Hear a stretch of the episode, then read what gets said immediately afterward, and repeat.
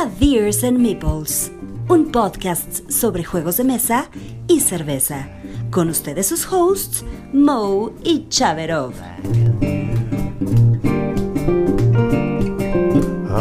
Gonna outside.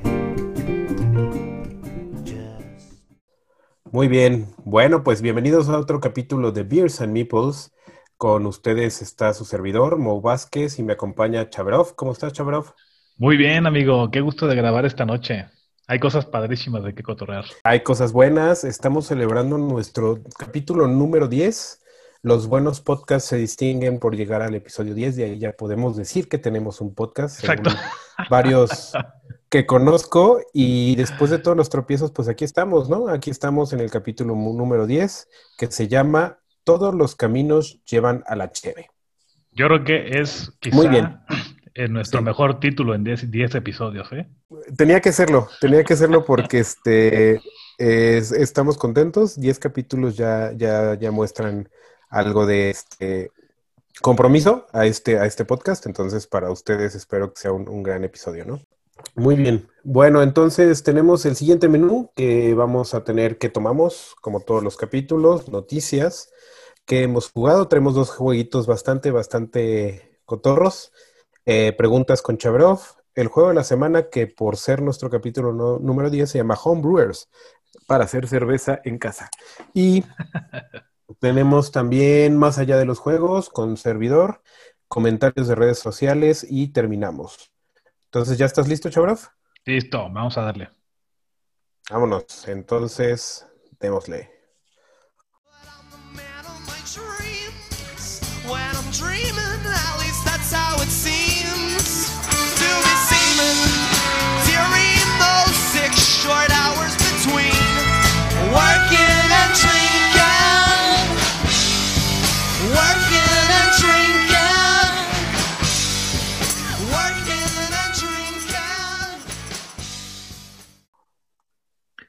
Sale, pues, ¿qué estamos tomando, Mo? ¿Qué traes tú ahorita en Bueno. manos? Mira, traigo una cerveza súper artesanal de una escuela aquí en Querétaro que se llama Mott Brewing Co. Entonces, eh, está chistosa la historia de esta cerveza. Antes de describirles la cerveza y si es buena o mala, eh, este, esta compañía que está aquí, que es de un americano hijo de alemanes y otro alemán, me parece, eh, fui a, a recoger unas, unos aditamentos porque tengo un par de amigos que hacen cerveza artesanal, entonces compran ahí algunos insumos y este pasé por él y pues me, me- me regaló un par de cervezas, entre ellas estaba esta, ¿no? Es una Mexican Pale Ale de Mood Brewing Co. aquí en Querétaro. Órale, muy Entonces, bien. entonces, esto está todavía más padre porque las cervezas que hacen sacan las de su marca, que son como esta, eh, la Mexican Pale Ale ya es este, de línea, pero cada grupo que enseñan el proceso de hacer cerveza, saca el grupo completo, sacan una cerveza entre todos y a la cerveza le ponen todo el listado de personas que participaron a hacer la cerveza eh, y la etiquetan así y así la venden. O sea, es la cerveza del grupo que aprendió a hacer esa, en esa clase la cerveza. Está padrísima la idea, o sea, tú tomas el curso, haces una cerveza completa y te y, y apareces en la etiqueta de la, de la botella de que pues, participaste para la elaboración de esa cerveza, ¿no? Y está Órale. padrísima la idea. Está muy, muy padre la idea. Se llama Mood Brewing Co. Eh, luego les pongo ahí el, el link abajo. Padrísimas personas, bien, bien buena onda. Pero bueno, esta es una Mexican Pale Ale. Eh, la descripción es que es una cerveza de lúpulos mosaic y una variante mexicana. Posee un cuerpo ambarino, ligero, burbujas chis- eh, chispeantes. Eh, tiene notas frutales como de guayaba, mango y durazno. Entonces, esta cerveza es una cerveza fresca, es una cerveza que ahorita hace frijolín, hace, hace un poco de frío, y este, no creo que sea la mejor manera de disfrutar, yo creo que más bien con un poquito de calor, esta cerveza es fresca, es frutal, eh, notas dulces, eh, pero de un excelente sabor, ¿eh? Me gusta mucho, eh, se les recomiendo, tiene un perrito en la portada. Oye, ¿y, cuán- 6.3 grados. ¿y cuánto sale? Ah, buena pregunta porque me la regalaron, fíjate. Este, me regalaron tres cervezas. eh, Oh, ya estaremos bien. hablando de, de ellas en las siguientes eh, capítulos, pero le voy a preguntar, fíjate que sí me, me faltó ese dato. No me, no me suena que sea como costosa, Me fal- ¿no? Yo creo que debe estar entre los 45 y 50 pesos, más o menos, debe de estar. Pero yo les confirmo en el otro capítulo. Órale. Pues que está súper bien, ¿no? El- o sea, el, el precio me parece. Sí, sí, excelente. Sí, bastante buena para la playita, para el calor de marzo, este, abril. Este, Mexican Pale Ale de Mud Brewing Co. Bien, buenísimo, buenísimo. Pues mira, yo traigo hoy algo más para el friecito. De hecho, traigo un San Bernardo en la portada, eh, que es una Walter Stout Liquor. Esta es un poquito más pues, alcohólica que la tuya, amigo. Esta tiene sus 14 grados de alcohol. Este, y es así espesa, ¿no? Este, o sea, sientes el punch eh, con el primer traguito. Eh, también es de las cariñosas, yo creo que sí está por ahí de los, de los, arribita de los 100 pesos. Pero, pues es como el postrecito ya antes de dormir, noche fría, deliciosa. Es una gran stout. Pero fíjate, ya hemos platicado antes de, por ejemplo, cheves como calavera. Aunque este es, es, es deliciosa, es muy buena, por supuesto recomendable.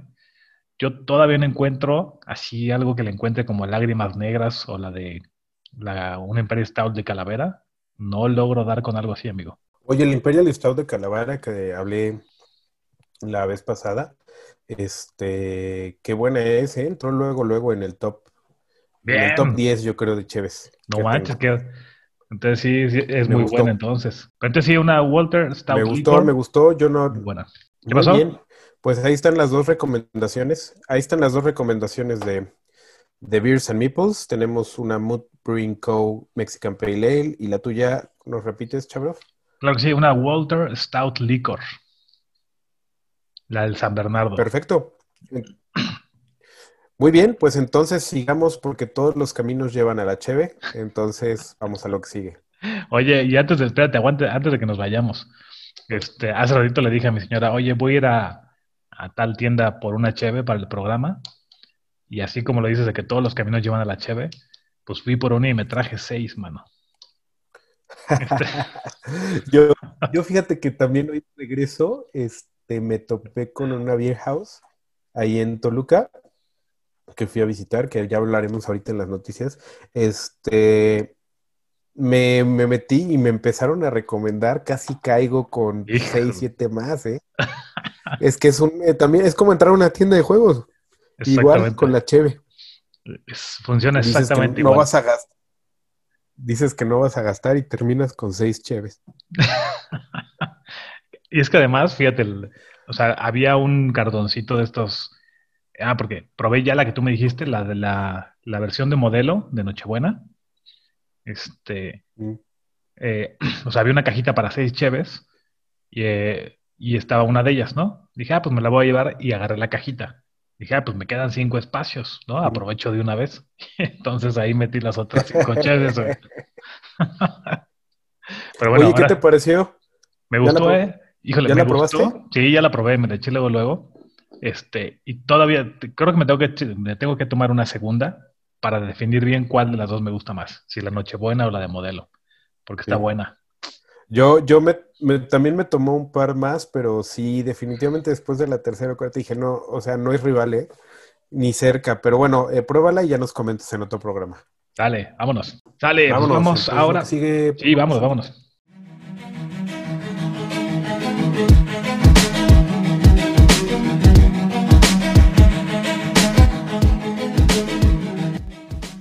Mo y Chaverov te mantienen al día. Ahora, noticias.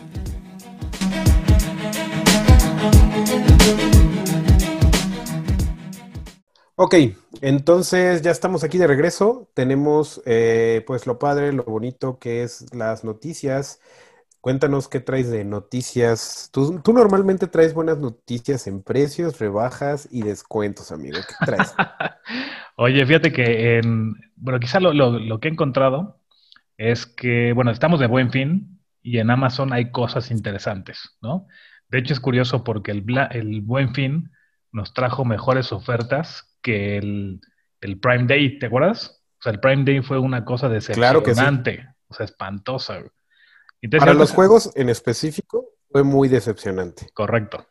Y ahorita para, eh, para el tema de, de juegos de mesa, el buen fin, pues hay cosas padres. Eh, quizá eh, de, lo más, de las cosas más relevantes, por ejemplo, encuentras un azul, que es un juegazazazo de, de Plan B Games, que está ahorita en 670 pesos, ¿no? Que me parece que es un, es un, gran, pre- un gran precio, ¿no?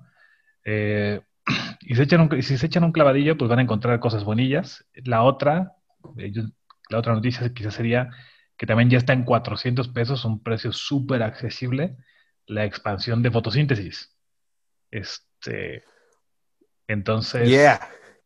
azul, fotosíntesis, buen fin, Amazon, lleguenle muchachos. Muy bien, excelente, como siempre, ahí cazando precios. Tú eres el culpable que de repente le dé agregar al carrito. güey. Uno más, uno más, un HB más. Bueno, pues yo traigo similar, pero traigo una muy buena noticia para el mundo de los juegos de mesa en México en general. O sea, esto sigue creciendo a pesar de pandemia y todo, y esta es una de las buenas noticias, que la tienda en línea conocida como Von Kraken, eh, de juegos de mesa y de rompecabezas, por fin dio el paso de algo que nos da mucho gusto a todos y pasó de ser una tienda en línea a ahora ser una tienda física, además de tienda en línea. Y está de primer mundo, es como una tienda gringa, no le falta nada, la cantidad y la variedad de juegos que tiene es este, eh, brutal. Eh, la atención es inigua- inigualable, están haciendo y habilitando ya también para jugar en el segundo piso con mesas que se hacen de dos, de cuatro, de cinco, muy adaptable, tienen una salita o están haciendo una salita VIP para que tú la rentes y nada más estés ahí en la salita tú solo con tus amigos. Está muy bien. Los precios ahorita tienen un descuento, tienen 10% de pago directo, eh, tienen meses sin intereses y creo que si pagas en efectivo eres el 15%. Por ahí también creo que resbalé un par de veces, amigo. Este fue muy bueno, de verdad recomendable. Von Kraken, eh, nosotros desde hace mucho eh, habíamos comprado con ellos eh, y es- son un excelente, una excelente opción. Ahora tienda física en San Carlos, Metepec, Estado de México. Órale, buenísimo. Pero es bien padre saber que como que poco a poco empieza a haber más de estos changarros en México, ¿no? Eh, o sea, de repente yo veo fotos en Instagram Claro. así de, pues, de cafeterías o el local shop en Estados Unidos, en Francia, en Alemania, y de repente te pudres de envidia, ¿no? Decir, oye, yo no tengo nada cerca de mi casa como para ir a echarme un cafecito, jugar y regresarme, ¿no? Qué bueno que esté habiendo más locales, más, lo- más locales. No, y aparte con una variedad tan amplia, porque, o sea, ya tenían juegos de última generación, como pues, tal vez el smartphone, tenían, o sea, los juegos nuevos, ¿no? Porque también Claro. era algo de lo que se palidecía mucho acá, que tenías los juegos que se estrenaron hace seis meses, ya Hace sabes, seis o sea, meses. la, la, eh, la fiebre de lo nuevo es, Sí, está Ajá, brutal. la fiebre de lo nuevo es lo que pues va a pegar, ¿no? Ahorita, uh, sí, por ejemplo, acaban de, ya están llegando las copias de Estados Unidos del Wingspan, ¿no? De, y es lo que la gente ahorita está buscando, a ver cuándo sale, a ver cuándo sale. Y ahorita creo que Von Kraken, Mundo Meeple, y hay varios, este, Mundo Geek, hay, hay como seis o siete tiendas que conozco, el Duende, que están trayendo lo último de lo último para poder competir. Entonces, bueno, esta es la, la, la noticia que yo este, les traía. Von Kraken ha abierto sus puertas, váyanlos a ver. Excelente atención. Probablemente ya arreglamos por ahí una entrevistilla para, para, para el programa, pero mientras tanto vayan y compren en Von Kraken. ¿Y tú traes algo más de noticias, amigo? No, ya. Yo traía ahí mis dos, descuen- mis dos descuentón, no, descu- descuentón moblero, descuentón moblero. ¿Te acuerdas de ese programa, de ese anuncio? Hace muchísimo. De esos anuncios lamentables, Trae ¿no? varios grados de alcohol tu cheve, amigo. No, es... Pero, Sí. pero no, todavía no, todavía no. Sí me va a pegar, pero en un ratito más. Descuentón mueblero. Ok, eh, bueno, pues entonces si te parece bien pasamos a lo que sigue, ¿no? Vientos, vámonos. Muy bien, entonces ya estamos de regreso y vemos una sección que a mí me gusta mucho en lo personal, de qué hemos jugado, qué hemos jugado en la semana. Eh, Chabro, platícanos. Por supuesto, pues mira, yo les voy a platicar de un juego para dos jugadores. Eh, siempre es una búsqueda interesante encontrar un buen juego para dos jugadores, ¿no? quizá los que más buscamos ese tipo de juegos es, eh, por ejemplo, quienes estamos casados, que juegas muchísimo con tu señora. Entonces, a veces un juego de dos, eh, pues viene muy bien, ¿no? Y me parece que hay pocos juegos allá afuera de dos jugadores que sean realmente buenos. Esta es una recomendación que tengo para ustedes. Se llama Hypur. Eh, dura 30 minutitos. Es una caja pequeñita, eh, con unos insertos rosas padricísimos. Y pues de lo que se trata, somos un par de mercaderes en la ciudad de Jaipur, eh, la capital de Rajasthan.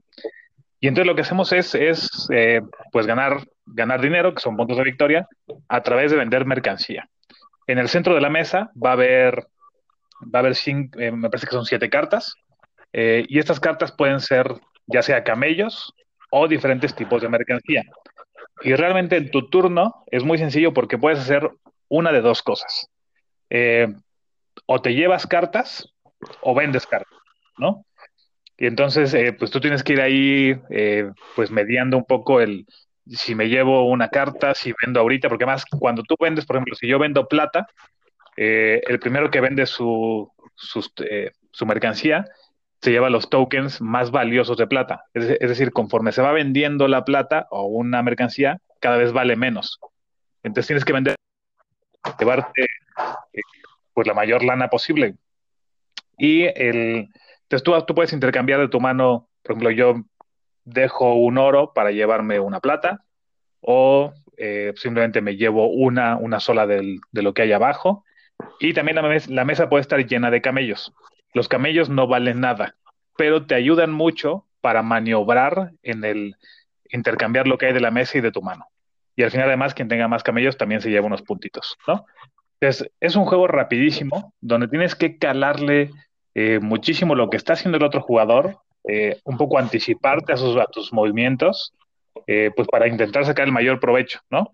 Se juega más o menos en 30 minutos, que a mí me gusta esto porque me parece que un juego para dos, me gusta que dure un poquito más, eh, sin que sea larguísimo, y por lo regular los juegos de dos jugadores no duran tanto, ¿no? Entonces, Jaipur me parece una cosa padrísima, amigón.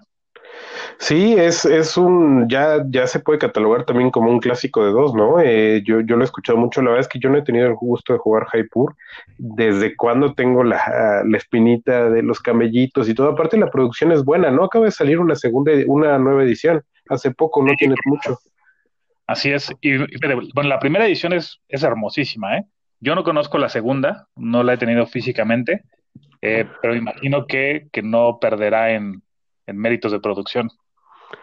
Yo lo que vi es que es más caricaturesco, o sea, lo hicieron un poco más friendly, porque la primera versión es- era muy bonita, pero sí era un tanto sobria, ¿no?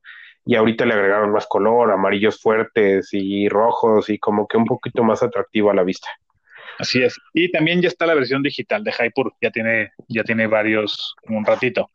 Eh, fíjate que la versión digital no me encanta. Eh, funciona muy bien si vas a jugar tú contra la computadora, ¿no? Eh, o, contra la inteligencia artificial de la app. Pero para jugarlo con alguien más en una tableta, es, pierde todo, pierde toda la magia, ¿no? Porque más tienes que, eh, como al final, tú no, tú puedes eh, ocultar un poco de información, digamos, eh, pues el, el- el uso de la app o el intercambiar el dispositivo puede ser un poco, pues un poco tedioso, ¿no?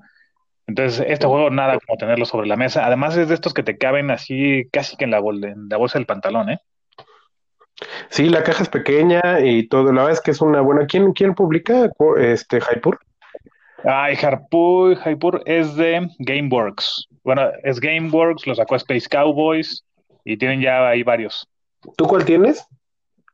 Ay, no me acuerdo, amigo, no, No. me preguntes eso. Tengo la primera edición. Ya te, ya te este, evidenciaría, amigo.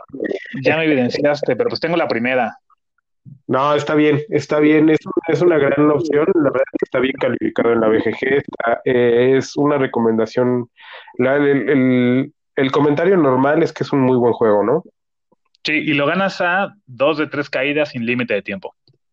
Básicamente. Muy bien, ¿Tú qué muy bien.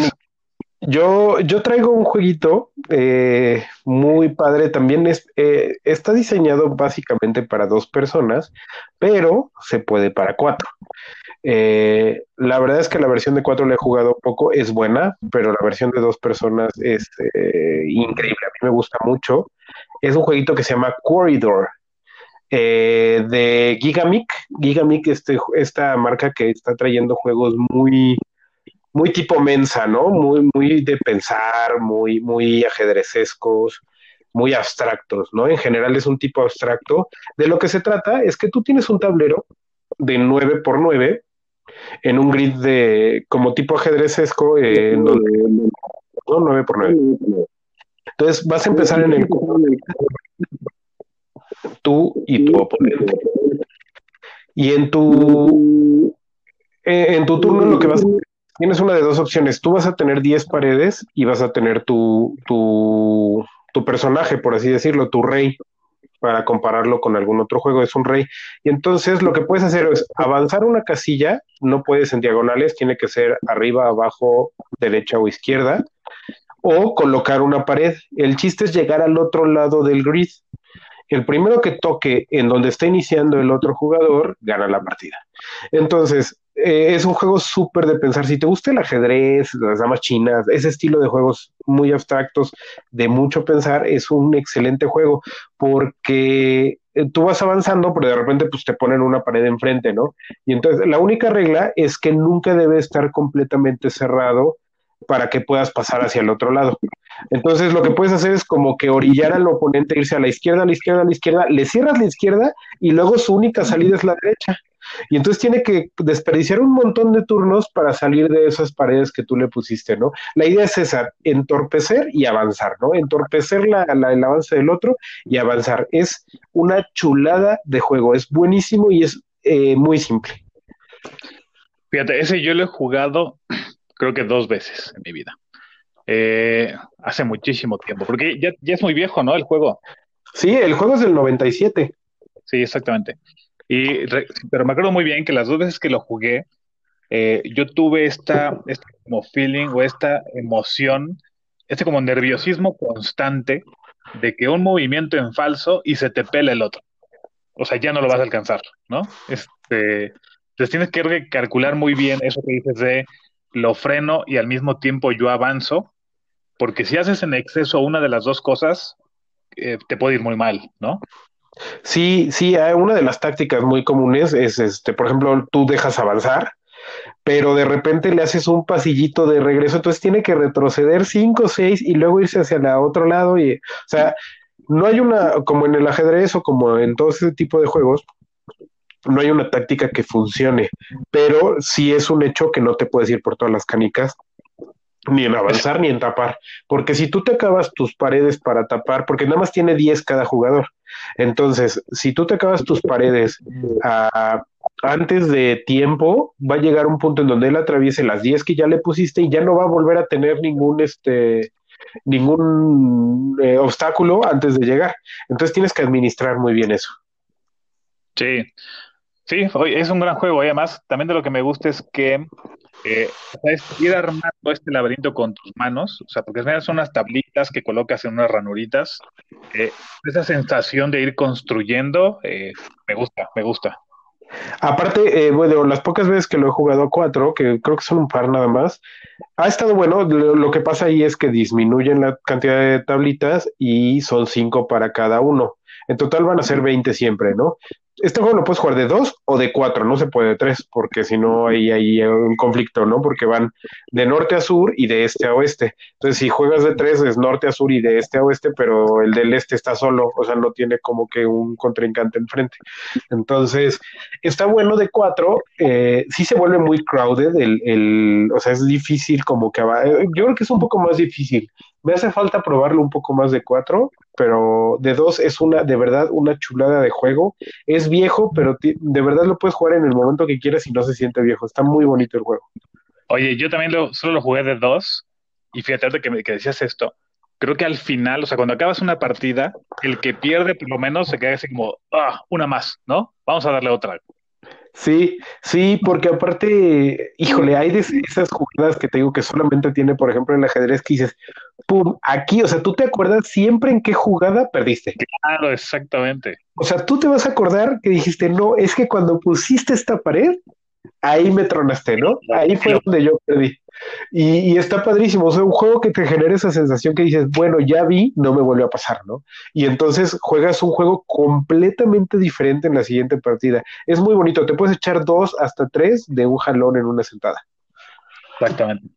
Bien, Entonces- gran opción, gran opción, amigo. Esto fue Jaipur y Corridor. Eh, espero que les guste, pruébenlos. Y bueno, pues pasamos a lo que sigue, ¿no, chavos? Sale, vámonos. Vámonos. Sale, este, pues hablemos ya de juegos de mesa, ¿no, amigo? Este, yo sé que has jugado bastante. Dinos algo, ¿qué has jugado últimamente? Me recuperé del mes pasado, amigo. Ya este, vamos por las 40, 45 partidas este, este mes. Vamos muy No, bien. eh, Pues mira, en honor al, eso es al titánico, programa. eso es titánico. al- ¿Qué? Eso es titánico, o sea, yo Mira, tú- jamás voy a llegar a eso. Ya, ya estás regresando, ya estás regresando. Ya cuando se termine de, de acondicionar tu niña en el- la cuestión del sueño, ya, yo creo que ya regresas un poquito más, ¿no? Exactamente. Y fíjate, y un parteaguas va a ser, y esto todos los que tienen hijos me van, me van a dar la razón, en cuanto caminan, todo se vuelve más fácil. Entonces, ya que camine Luisa, voy a poder jugar todavía más. Excelente, amigo. Bueno, pues este, yo lo que traigo hoy es una recomendación muy buena para echar chela, amigos y todo. Y para esto yo les recomiendo el juego de Bank Hilly cuando todavía estaba en The Dice Tower. Bank Game es recomendable. Ahorita no en tiempos de pandemia porque pues el juego es de 3 a 8 jugadores. La mejor manera de jugarlo es a 8 jugadores a mi punto de vista. ¿De qué trata el juego? En el juego, tú vas a tomar el papel o el rol oculto de, hay tres tipos, ah, bueno, cuatro realmente tipos de, de personajes. El primero, pues, es el sheriff, ¿no? El sheriff es público. Cuando te toca el sheriff, tienes que voltear la carta y anunciar que tú eres el sheriff y pues tú vas a ser el enemigo público número uno como en el viejo oeste, ¿no?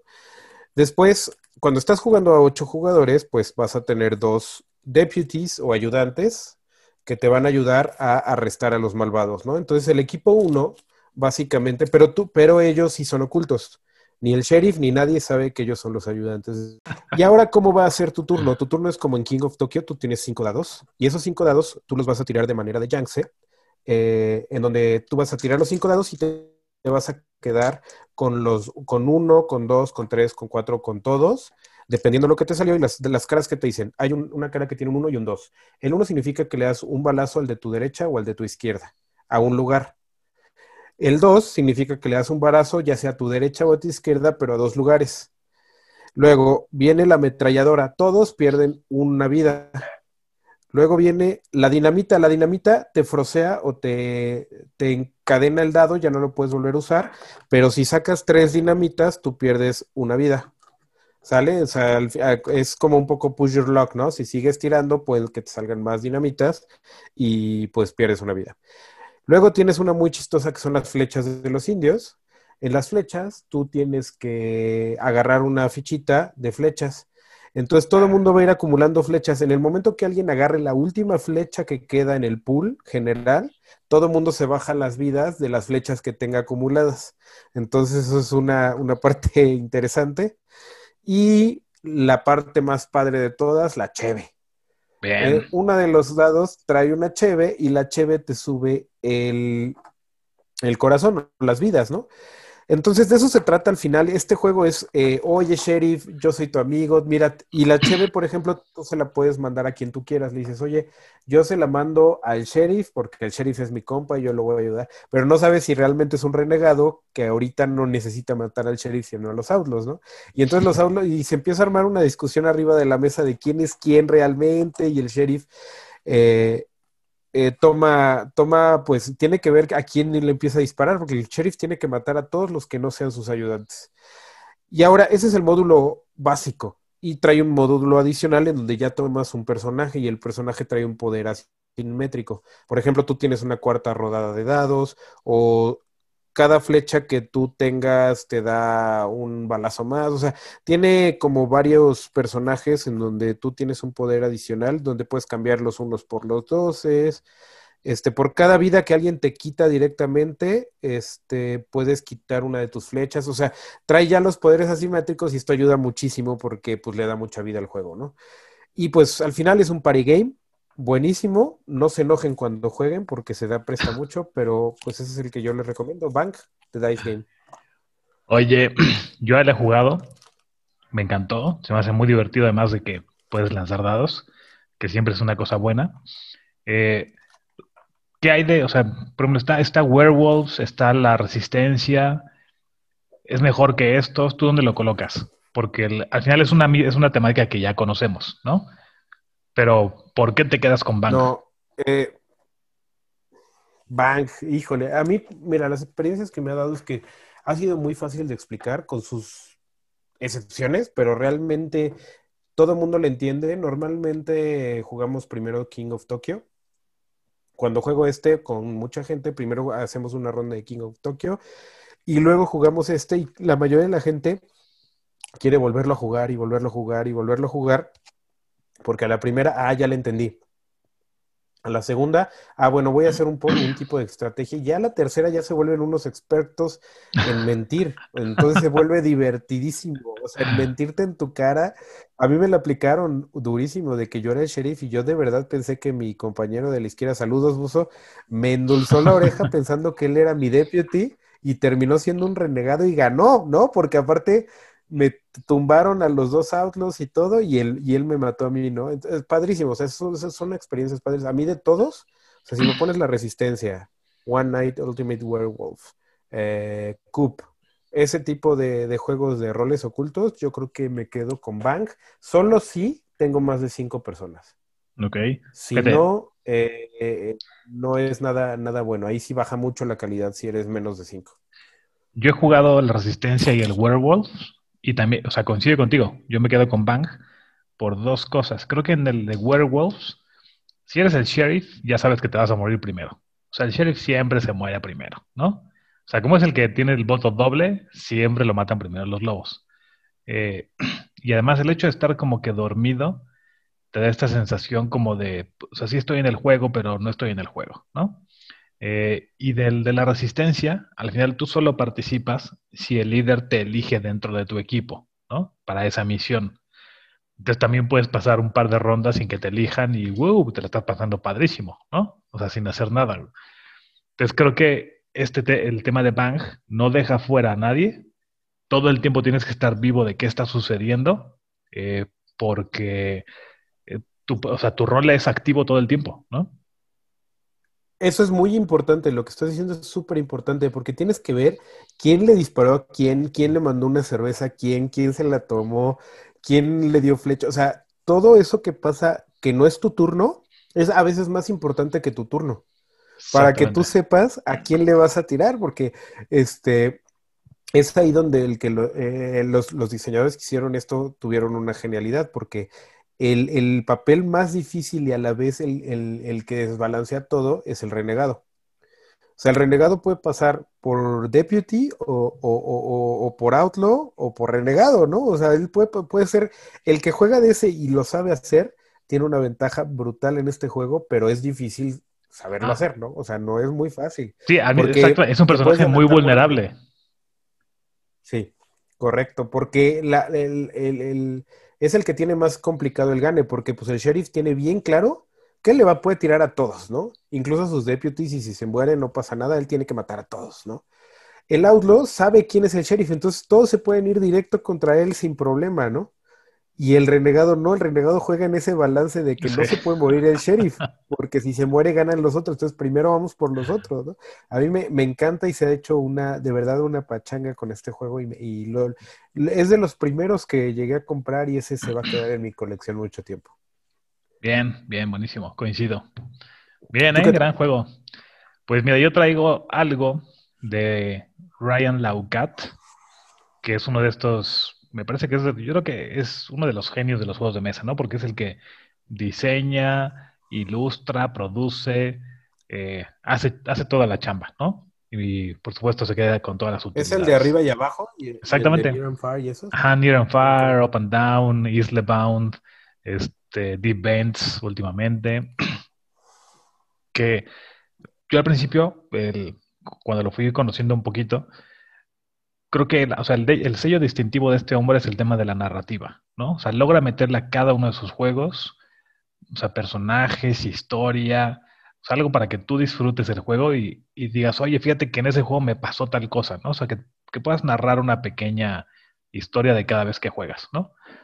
Y Rome, R-O-A-M, es un juego pequeñito, una caja chiquita, donde estamos en, en un lugar que se llama Arsium, que es como una, tierra de antiguas civilizaciones, criaturas raras, etcétera, donde eh, e- es un juego con alrededor de 50 cartas más o menos, como de este tamaño tarot, eh, que cada carta es un pedacito de tierra, ¿no? Volcanes, estepa, praderas, este, rocas con lagos, etcétera.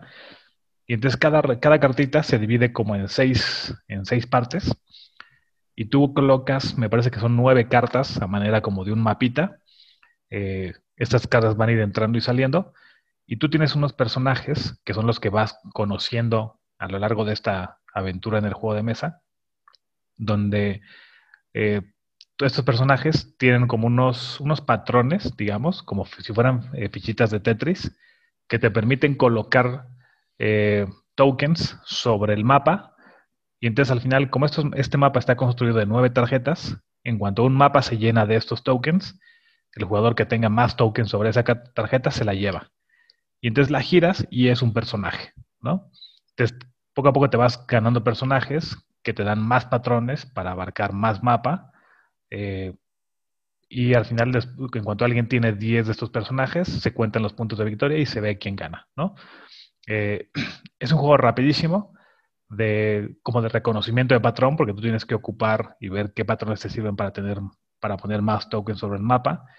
Hay, hay locali- eh, localidades en el mapa que te dan moneditas, que te permiten comprar como reliquias, que te dan más puntos de victoria. Y esta, realmente la, la mecánica es muy sencilla, porque juegas una carta, colocas eh, tokens y ya está, siguiente jugador, ¿no? Y así va, va dando la vuelta hasta que se llena una carta, se retira, se pone una nueva y ya está. O sea, es, es una cosa muy, muy sencillita, porque realmente en tu, en tu, en tu turno haces una sola cosa. Eh, pero algo que hemos visto bien padre cuando lo hemos jugado aquí en casa es que cada tarjeta de personaje te viene un pequeño parrafito de quién es, ¿no? Entonces te dice, ah, él es Asgard, que le encantaba cocinar langostas con pimienta, ¿no? Entonces esos detallitos, pues son los que hacen muy agradable el juego, ¿no? Es Eso y, también el, el arte del juego, ¿eh? El arte del juego es muy bonito. El del Rome, eh, y como todos los juegos de este señor, este, eh, los dibujos, o sea, es como una sensación de calma, ¿no? Las, las Sí, imágenes son exactamente. como una sensación muy pacífica, muy calmado, eh, paisajes bonitos, despejados. Hasta lo feo, lo que intenta ser feo o monstruoso, es calmado y bonito, ¿no? Es, es, es padre, es padre esa parte de este juego. Y él juega mucho con una dinámica que también, por ejemplo, lo, lo hacen los de Raiders of the North Sea, todo esto, todos estos de Renegade Games, que es que, por ejemplo, si tú tienes el Near and Far, vas a ver ilustraciones que van a aparecer en el Rome, ¿no? Te dices, ah, mira, este lo vi la otra vez en el juego, en el otro juego, ¿no? Como son parte del mismo universo, el hecho de que haya personajes iguales o el mismo personaje en distintos juegos de mesa, me parecen detalles bien bonitos, ¿no? Que además es una cosa mercadológica brillante, porque te lo, o sea, al final va siendo una colección, ¿no? Sí, y creo que ya iba a sacar libros y todo de este universo, ¿no? Ah, eso no sabía, mira. Estaría bueno, ¿eh? Sí, por ahí leí que iba ya a meter, ya, ya, ya ves que el Near and Far lo puedes este, complementar un poco con el Above and Below, por ejemplo, ¿no? Y eh, tienen ahí, creo que puedes usar ciertos personajes, tanto en uno como en otro, no sé bien cómo funciona, pero he jugado los dos, pero nunca los hemos jugado combinados. Eh, lo que escuché es que iba a ya meter este universo, porque también te acuerdas otro que me recomendaste hace no mucho de ellos que estuvo muy impreso en Amazon. También es del mismo universo, el mismo arte y todo. No, no, no recuerdo cómo se llamaba. Pero bueno, el chiste es que va a sacar ya una historia de los personajes principales de los juegos para No sé si vaya a terminar siendo libro-juego, ¿no? Mira qué ser. padre. Sí, puede ser. Y bueno, y este de Rome, de seis años en adelante, ¿eh? Está súper papita, bien bonito. Sí, ya lo juegas con. Ya Julia ¿Con ya lo juega. Sí. Y fíjate, la versión de Kickstarter salió con monedas de metal, que siempre nos encantan las monedas de metal. Sí. Pero bueno, este, este que lo van a, si lo compran ustedes, pues ya no existe, son moneditas de cartón, pero thumbs up, gran juego.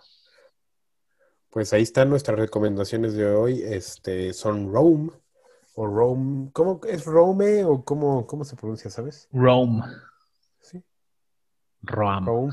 Ok. Rome y, y Bang the Dice Game eh, son nuestras recomendaciones de juegos ligeros, bonitos, uno muy party, otro eh, un poquito más thinky, pero fácil. Entonces ahí están nuestras recomendaciones de qué jugamos esta semana. Perfecto, Vámonos a lo que sigue, ¿no? buenísimo.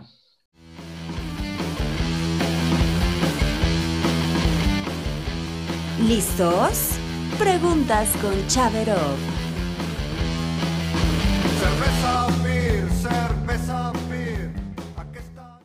Ok, viene la aclamada y bueno, ahí ya están los aplausos y todo. La aclamada sección de preguntas con Chaverov. Espero no quedarles mal. eh, amenazó con ser una, una situación diferente y difícil. Vamos a ver qué, Sí, qué nos depara esta, esta nueva sección, amigo. Oye, sí, le eché ganas, ¿eh? Para que estuviera, estuviera nuevo. Y hoy, hoy la temática son de película, amigo. Esto va a estar de película. Entonces tengo cinco preguntas distintas, pero todas dentro del universo cinematográfico. ¿Estás listo? Excelente, me parece súper bien. Sale, pues vamos con la número uno, la papita. Dime, eh, ¿qué juego sería esta película? Rápido y Furioso, Ah, Downforce. ¿ok? A ver, Downforce, perdón, Downforce. Da- Downforce. ¿cuál- ¿Es el de carreras? Pues es, es juego de carreras, sí, de carreras, autos y rápido. Digo, falta ahí la parte como del robo y todo eso, pero pues al final para mí son carreras, ¿no? Yo pondría Downforce. Ok, muy bien. La primera es para calentar, muy papita. Número dos. ¿Qué película debería ser un juego de mesa? ¿Qué película debería de ser un juego de mesa? Ah, esa está buena. Una película que vamos podría- calentando ser motores, vamos Es que ya calentando hay motores. varias. Pero una que no haya, obviamente. Es que, por ejemplo, El Padrino ya está. Ya está El Padrino, está Ah, mira, podría ser. eh, es, ¿Cuál? Ya te voy a dar una muy buena, la este, Shawshank Redemption. ¿Cuál es esa? De Shawshank curva. Redemption. Este, escapando de Shawshank es Morgan Freeman, Ok. que escapan de una cárcel. eh, es buenísima la película, está en mi top 5 de películas de toda la, la ¿Es la, vida. del, es la del Ah, abogado? Sueños de fuga se llama. Sueños de fuga, claro. Ah, es Sueños de fuga. buenísima. Sí, en español. En inglés se llama Shawshank Redemption, en español Sueños de fuga. Correcto. Creo que toda esa mecánica de ir engañando. Hay un, hay un juego muy parecido que se llama Dig Your Way Out. Lo hablaremos pronto. Eh, ya lo conseguí. Pero creo que esa mecánica de, de que podría ser uno contra muchos, ¿no? Uno podría ser el director de la cárcel y los demás podrían ser este, pues Morgan Freeman y todo, eh, para idear el, el way out, ¿no? Es, es- estaría padre esa película. Bien, buenísimo. Buenísimo. Este. Pregunta número 3. ¿HeroClix es un juego de mesa?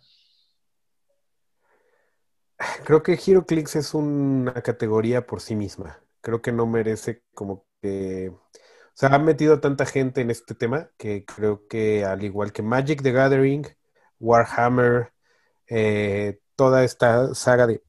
Para mí son otro, otro hobby diferente. Ok. No. Ese no es un juego de mesa. Uy, muy bien. Esto, esto se pone ya más, más rudo, ¿eh, amigo?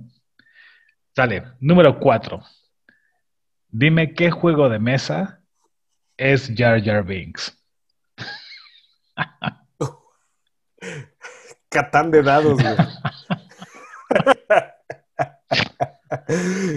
Oye, bueno, Hubo- Y un poco ilústranos para los que quizá no conocen. Cuéntanos quién es Jar Jar Binks.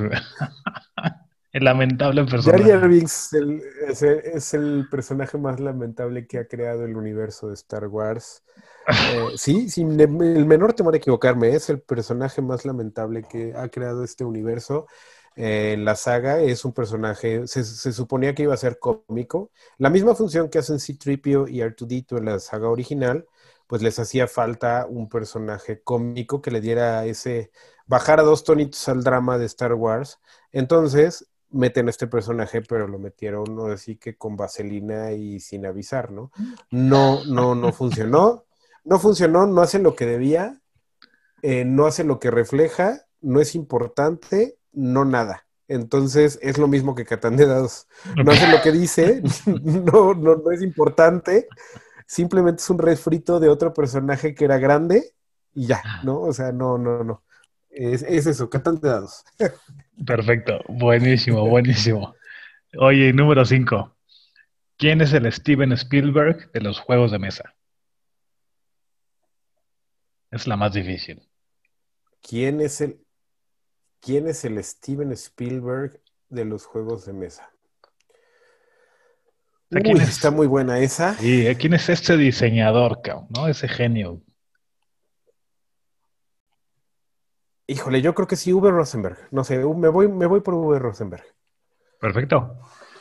Pues una vez más, bien librado. Este, creo que esta, la, la cinco fue la más, más dificilona, ¿no? Pero bien, lo lograste, amigo. Felicidades. No, pues está excelente. Me encanta esta sección cuando, cuando sé más o menos qué responder, porque hay veces que sí, sí me la aplicas. La Pero, pues, muy bien, fue- muchas gracias, Charo. Ya ahí monumental. sus- Es buenísima, me encantó. Está perfecto así. Siempre que hagas una referencia con Star Wars va a ser bien recibida, güey. Ah, por supuesto, lo sé. Tenía que meter algo de Star Wars en, este, en estas cinco preguntas.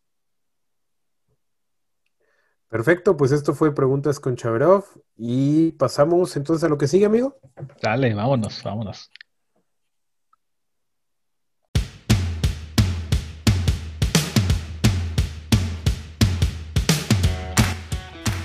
El juego de la semana.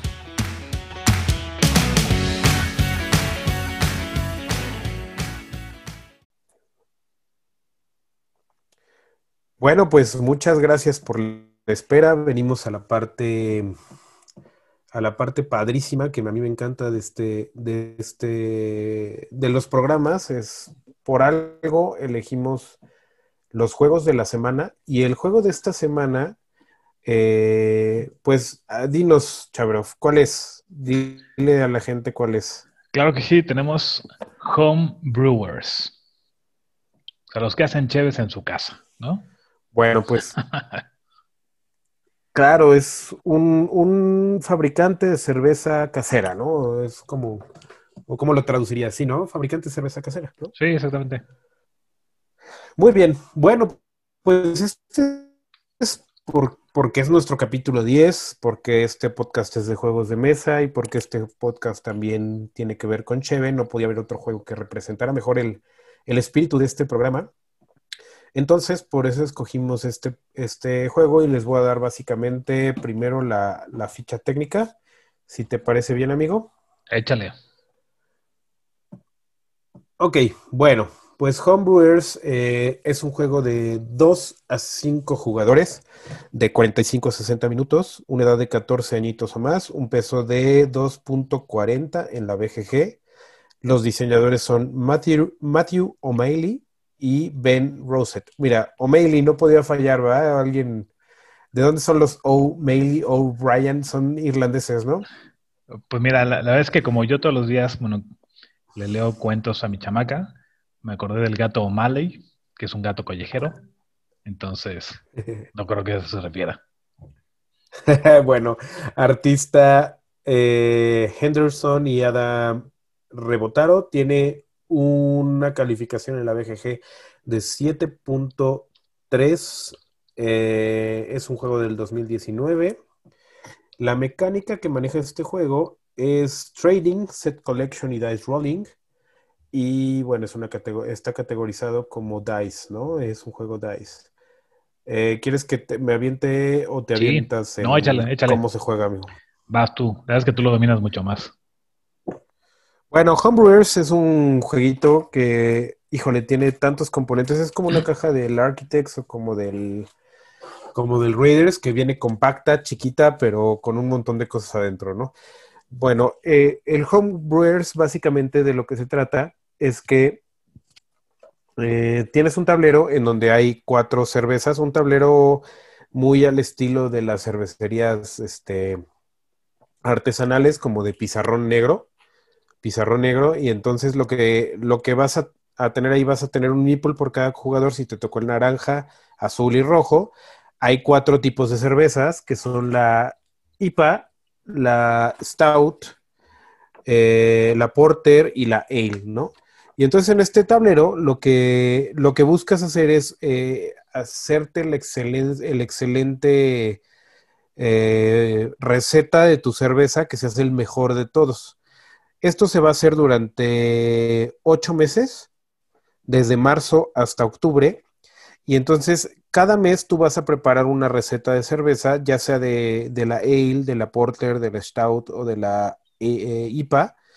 Y tú vas a, ¿cómo va a ser la mecánica? Tú tienes en tu tablero, en tu tablero tú tienes tus cuatro alambiques o fermentadores, como le quieras llamar, de cada cerveza tienes los recipientes en donde las sirves y tienes tres dados, ¿sale? Y entonces con esos tres dados en cada turno lo que va a suceder es que todos los jugadores al mismo tiempo, no importa quién sea el primer lugar, al mismo tiempo todo el mundo tira los dados, que son tres. Cada uno de los dados trae seis caras. Eh, en sus caras vienen las diferentes acciones que vas a tomar, que ahorita se las voy a platicar, ¿no? Entonces tiras los dados y ya empieza la primera fase, la fase es del trading o, como en el Catán, que dices, bueno, ¿quién me cambia una oveja por madera? Este, aquí pasa exactamente lo mismo. ¿Cuáles son las seis acciones que tú puedes realizar en tu dado? En tu dado, tú tienes una, una cara donde te permite hacer un uso de tarjeta. Ahorita les explico qué son las tarjetas. Puedes hacer cerveza, puedes limpiar tus trastes, puedes hacer una acción de calendario, puedes hacer un, eh, tomar un grano o puedes... eh, ah, son todas esas. Sí, ya son todas. Es que viene dos veces la acción de la tarjeta. Eh, posterior a, eh, bueno, ¿cuál es el objetivo de aquí? Entonces tú tienes tus cuatro fermentadores. Cuando tú haces una acción de tarjeta, las tarjetas se dividen en dos. Puedes tener una, cuando tú, son los sabores, chocolate, manzana, strawberry, pescado, ahí hay unos sabores bien locos, ¿no? Chocolate y todo. Entonces tú puedes enriquecer la receta. Por ejemplo, de tu stout le puedes poner un caramelo y le puedes poner café. Y entonces empiezas a hacer un stout de caramelo con café, pero cada vez que hagas un stout, tú vas a tener un poder adicional que va a subir tu, de nivel tu receta de porter, ¿no?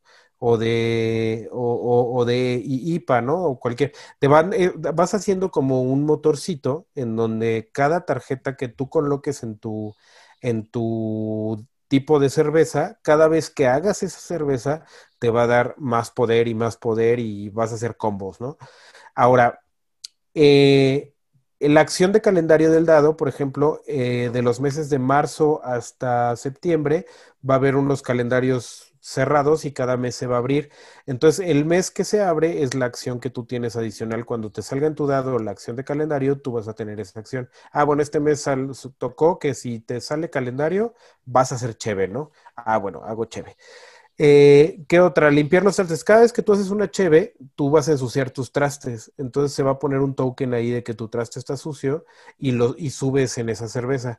Entonces la acción de limpiar te sirve porque va a llegar un punto en donde tienes todos tus trastes sucios y no puedes seguir haciendo cerveza hasta que lo limpies. Entonces esa es otra acción. Vas quemando todo esto, se vuelve cada vez más difícil eh, avanzar porque te, te traba mucho, el mismo proceso de hacer cerveza te traba mucho. Y bueno, para no hacerles el cuento más largo, este, hay dos fases. La primera fase es cuando hay una, un festival en septiembre en donde van a puntuar el que vaya en primero, segundo y tercer lugar de, de la Ale, de la Porter, de la Stout y de la IPA. Cada uno de, de esos rubros se va a, recompensar con puntos de victoria, pero cuando lleguemos al Oktoberfest, después van a venir unos jueces y van a, a decir, oye, si utilizaste tres sabores dulces, si utilizaste un sabor amargo, si utilizaste esto, te vamos a dar puntos extra. Y todo se va haciendo al final eh, una puntuación general de todo lo que lograste hacer en tu motor. Si metiste caramelo, si metiste tarjetas verdes, azules y rojas. Y pues básicamente es eso, es como una programación de acciones por medio de dados y también tiene un poco de, tema ahí de negociación, ¿no? No sé qué me falta, amigo. No, es que es un juego, es un juego complejo que creo que lo resumiste rapidísimo, súper bien. Fíjate que del, a mí me llama mucho la atención este juego porque creo que hizo poco ruido, ¿no? Yo lo vi poco en, tu- o sea, en canales de YouTube especializados en juegos de mesa. Eh, no es uno que encuentres de primera vista en Amazon, por ejemplo. Eh, o sea, creo que es un es un muy buen juego que pasó desapercibido, ¿no? Sería como la, primera cosa. Me parece que en el tema de las cheves le metieron muchísima cabeza en todo lo que es el tema de construir una cheve, incluso en el detalle de, los platos sucios, ¿no? Eh, entonces me parece, o sea, temáticamente brillante. Por ejemplo, hay un juego que a mí me encanta, que se llama Heaven and Hell, eh, que es un juegazo, de, quizá de los más difíciles que he jugado para conseguir pocos puntos de victoria. O sea, yo creo que las dos primeras que, veces que lo jugué terminé con cero puntos. Eh, y que se, se trata de, de unos monjes haciendo cheve, pero el juego no tiene nada que ver con cerveza, ¿no? O sea, podrías jugarlo y ni, ni siquiera enterarte que el tema era las cervezas. Y en cambio con, el, con este eh, Homebrewers, o sea, es que está el tema por todos lados, ¿no? En los tokens, en los componentes, en, el, en estas recetas que vas haciendo tú de, de cada tipo de cheve, en el arte que ponen, estos como pizarroncitos típicos de un Irish pub, ¿no? Entonces me parece que el, temáticamente es un juego completísimo, ¿no? De acuerdo, eh, en ese aspecto yo también creo que todo lo que es el arte le dieron en el clavo, ¿no? O sea, desde el de cuando tú vas a una taberna o a un bar de cerveza artesanal, pues las cervezas están escritas con, con gis blanco en un pizarrón negro de, ah, pues este es el stout, este es esto. Y aparte, este, la misma temática de, de los dados que tú tienes que administrar en cierto mes que vas a hacer, ¿no? O sea, tú tienes que hacer esto, esto, esto, y tienes que ganar dinero. Se me olvidó mencionar que pues todo también gira alrededor del dinero, porque tienes que cambiar acciones por dinero y bueno, temáticamente como que se amarra muy bien. Si tengo que limpiar platos o más bien los, los trastes, pues tengo que gastar, ¿no? Si tengo que hacer esto, tengo que gastar y gastar y gastar y ganar dinero cada vez que hago cerveza y cada vez que subo mi, mi, la calidad de la misma cerveza, ¿no? Y ese tema se vuelve padre porque cuando estás jugando, nosotros le hacemos mucho de, de que pones, bueno, yo a mi stout le voy a poner chocolatito, papá. Y ya tengo un stout de chocolate, almeja y caramelo. y entonces empiezas a hacer una cerveza súper poderosa, pero es un juego que se acaba muy rápido. eh, y no, no puedes ir, o sea, es imposible en este juego que todas tus cervezas queden en un nivel alto, ¿no? Es, es, no te deja, la misma mecánica del juego no te deja, o sea, tienes que escoger como que más o menos a qué cervezas vas a ir, o si vas a ir a los objetivos finales de, de la ronda, o si vas a ir al objetivo de septiembre, o sea, tú tienes que ir armando muy bien, porque es de esos juegos que no te van a dejar hacer todo, y si vas por todo, te va a castigar. Ya. Y fíjate, y sí, estoy to- totalmente de acuerdo. Creo que en el tema que mencionabas tú, Mo, del tema del arte, lo único que me decepcionó muchísimo son los dados. O sea, tenían el potencial para hacer unos dados increíbles, hicieron unos dados blancos con una iconografía muy básica, ¿no? Sí. Feo. Sí. Sí, creo que después de todo lo que habían hecho, porque incluso la caja a mí me gusta mucho el token de primer lugar, que es un coaster, Ajá, el está toque padrísimo. primer lugar, que es un coaster. De hecho, una anécdota ahí, paréntesis, fuimos a la casa de mi mamá. Ah, bueno, mi mamá estaba aquí de visita y estábamos jugando. Y lo agarró de portavasos, güey. Sí, y agarró y puso el vaso arriba del, del token, bueno, del... Es que es un portavasos, básicamente, o sea, básicamente es un, un portavasos y este... Pero sí, es que yo creo que, que se enfocaron mucho en otras cosas eh, y los dados era, pudo haber sido lo que más pudo haber brillado. en este Sí, o juego, sea, hacer ¿no? unos dados negros con los el grabado en blanco, ¿no? No sé, o sea, mil cosas, pero me parecieron un poco por debajo de la calidad que estaban agarrando en componentes. Ahora bien, ¿qué tal los meeples o...? Ah, están Yo- padrísimos. ese es- son serve. Exactamente. Eh, porque los, tus tokens o lo que tú vas a usar como meeple, entre comillas hablando, eh, son vasos, pero de diferentes tipos de vasos que se utilizan en las cervezas. Estás el vaso alto, el vaso de copa, el vaso... Entonces, cada uno, aunque es de color diferente, son diferentes vasos. Eso está genial, a mí me encanta. Yo creo que es el componente que más me gusta de este, de este juego, ¿no? Los vasitos de madera, porque pues son beer meeples o, o ¿cómo le dirías? Serve meeples. Exacto. Sí, sí, sí. No, es- esos están padrísimos, ¿eh? Y, fíjate, yo creo que además, eh, creo que este, este es un pro y un contra. O sea, para quienes nos, gusta el tema de la cheve, creo que es un juego que puedes disfrutar muchísimo, ¿no? Y, por ejemplo, si a mí me gusta el Stout, hasta me pasó, o sea, intuitivamente haces recetas de Stout, ¿no? Porque es la cheve que te gusta. Creo que para alguien Claro. que, que el mundo de la cheve sea X o no sea nada relevante, el juego pues le va a faltar, o sea, no va a tenerle el mismo punch que para uno que sí le gusta, ¿no? En un juego, por ejemplo, que Carcassonne o King Domino, que es de temática medieval, a todos nos da lo mismo porque nadie estuvo en la época medieval, ¿no? Entonces creo que Homebrewers, Claro. eh, para bien y para mal, pues tiene un tema muy específico, muy profundo, muy bien hecho, que va a impactar mucho más a unos que a otros. Sí, por supuesto. Y, aparte, algo, algo también de, admirar en esto, por ejemplo, te digo, la eh, me gustaría entrar en el tema de la rejugabilidad.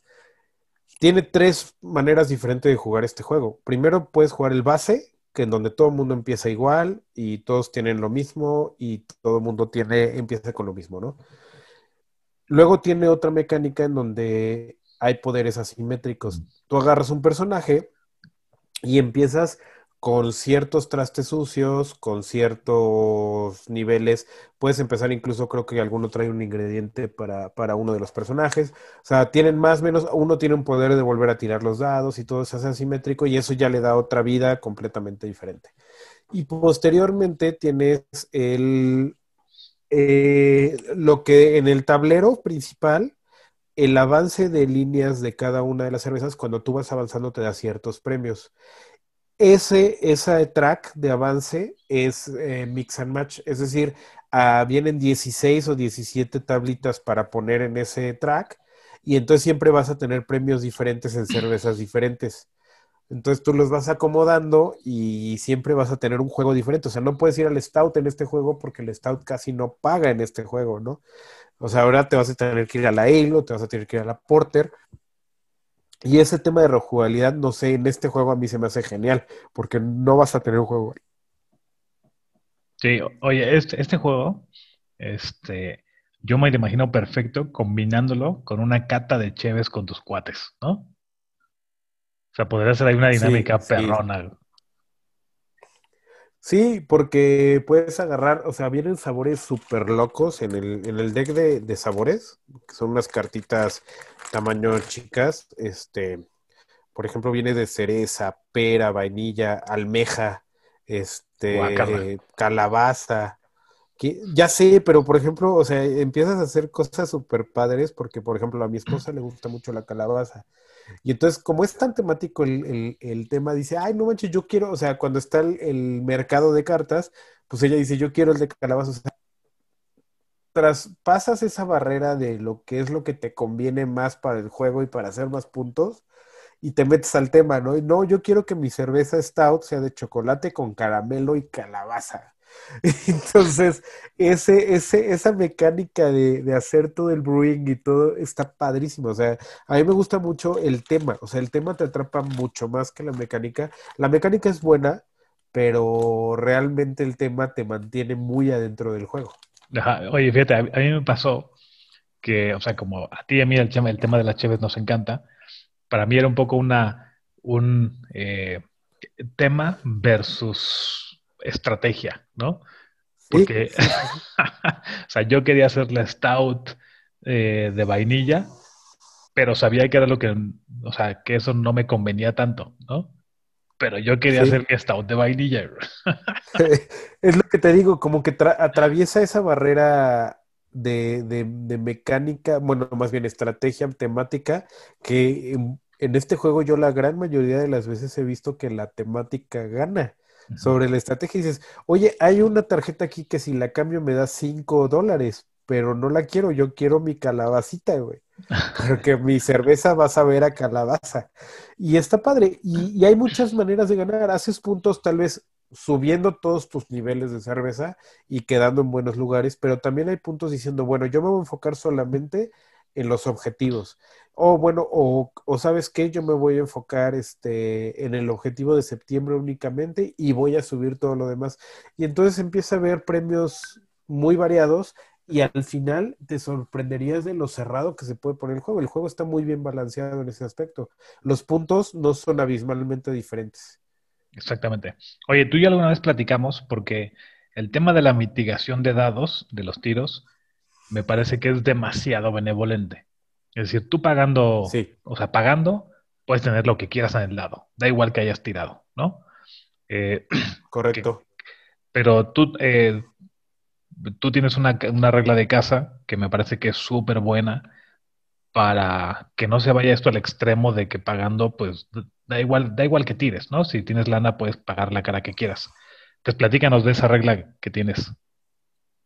Bueno, nosotros hicimos una regla casera para probar este juego porque, eh, desde, como bien dices, desde que lo jugamos por primera vez, para mí paga mucho.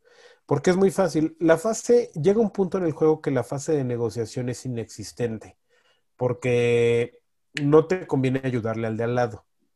Entonces, eh, básicamente allá es muy raro que todo el mundo diga, oye, ¿quién me cambia una limpieza por un maíz? ¿O quién me cambia esto por esto? Y entonces empieza a cerrar el camino súper cañón.